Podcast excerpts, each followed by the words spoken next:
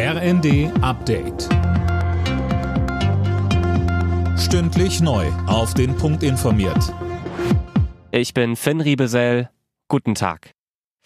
Ermittler haben in Castrop-Rauxel im Ruhrgebiet einen 32 Jahre alten Mann festgenommen, der einen islamistisch motivierten Anschlag vorbereitet haben soll.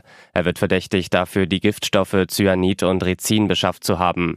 Mehr von Dirk Justus. Neben dem 32-Jährigen wurde auch noch sein Bruder festgenommen. Die Ermittler durchsuchten außerdem die Wohnung des Beschuldigten und stellten Beweismittel sicher. Laut Bild-Zeitung soll ein befreundeter Geheimdienst die deutschen Sicherheitsbehörden über die Anschlagsgefahr mit einer chemischen Bombe informiert haben. 2018 war ein Kölner Paar festgenommen worden, das mit Rizin eine biologische Waffe herstellen wollte. Beide wurden später zu langen Haftstrafen verurteilt. China beendet nun auch seine rund dreijährige Abschottung zum Ausland. Für Einreisende gilt seit heute keine Quarantänepflicht mehr. Sie brauchen nur noch einen negativen Corona-Test. Weil aber die Corona-Zahlen durch die Decke gehen, rät das Auswärtige Amt von nicht notwendigen Reisen nach China ab.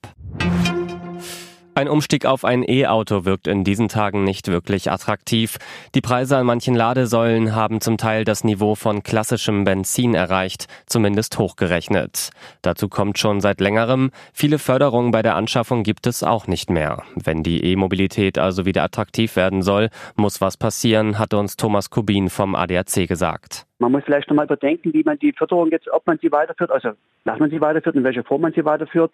Vielleicht auch wieder die Förderung von privaten Wahlboxen einbeziehen und natürlich auch mit den Strompreisen äh, sehen, dass sie ins Unermessliche steigen, weil je höher natürlich die Strompreise steigen, umso unattraktiver wird natürlich ein E-Fahrzeug. Australien hat nach heftigen Regenfällen weiter mit Rekordhochwasser zu kämpfen. Regierungschef Albanese sprach von verheerenden Auswirkungen. Betroffen ist der Westen des Landes, wo einige Städte noch tagelang von der Außenwelt abgeschnitten bleiben könnten. Alle Nachrichten auf rnd.de